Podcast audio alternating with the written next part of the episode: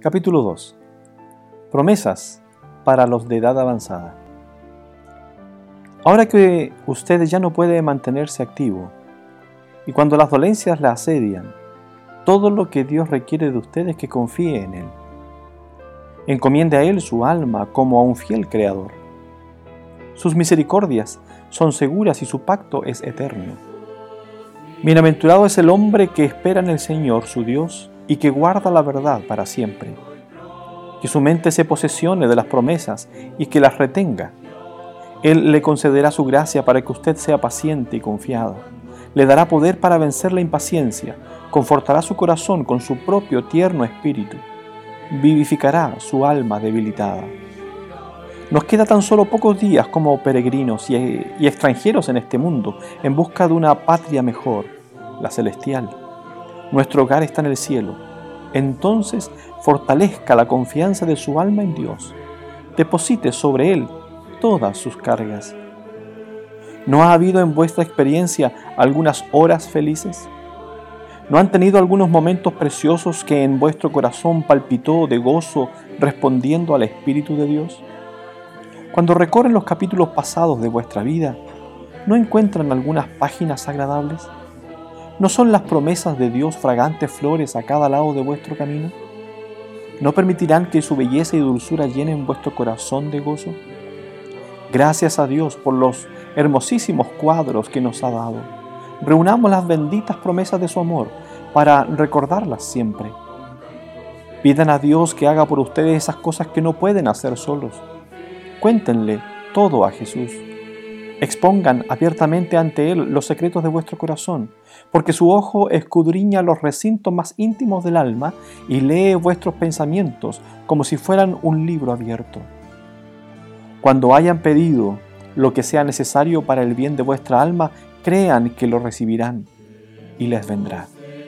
Acepten sus dones de todo corazón, porque Jesús murió para que ustedes pudieran poseer los tesoros del cielo y por último tener morada con los ángeles celestiales en el reino de Dios.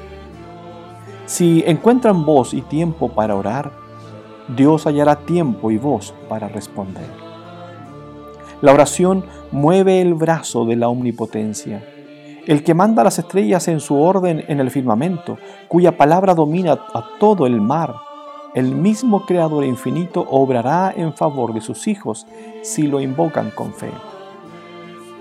Pregunté al ángel por qué no había más fe y poder en Israel. Me respondió, sueltan demasiado pronto el brazo del Señor. Asedien el trono con peticiones y persistan en ellas con fe firme. Las promesas son seguras. Crea que van a recibir lo que pidan y lo recibirán. La paz de Dios gobierne en vuestros corazones y sed agradecidos. Olvidando nuestras propias dificultades y molestias, alabemos a Dios por la oportunidad de vivir para la gloria de su nombre. Despierten las frescas bendiciones de cada nuevo día a la alabanza en nuestro corazón por estos indicios de su cuidado amoroso. Al abrir vuestros ojos por la mañana, den gracias a Dios por haberlos guardado durante la noche.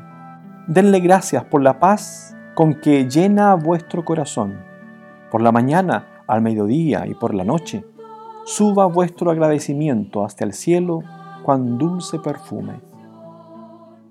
Los que quieren esperar hasta que el curso del día esté por terminar antes de buscar a Dios, perderán una vida de dicha pura y elevada. Felicidad que jamás se consigue al correr tras los placeres que brinda esta vida los que se han familiarizado desde hace mucho con Dios y que desde la juventud y que desde la juventud bebieron felicidad de la pura fuente del cielo, están preparados para entrar en la familia de Dios. En el lugar secreto de oración, donde ningún ojo puede ver ni oído oír, sino únicamente Dios, podemos expresar nuestros deseos y anhelos más íntimos al Padre de compasión infinita y en la tranquilidad y el silencio del alma, esa voz que jamás deja de responder al clamor de la necesidad humana, hablará a nuestro corazón.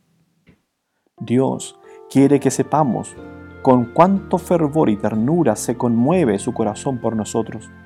Nos invita a llevar nuestras pruebas a su simpatía, nuestras penas a su amor, nuestras heridas a su poder curativo, nuestra debilidad a su fuerza, nuestro vacío a su plenitud.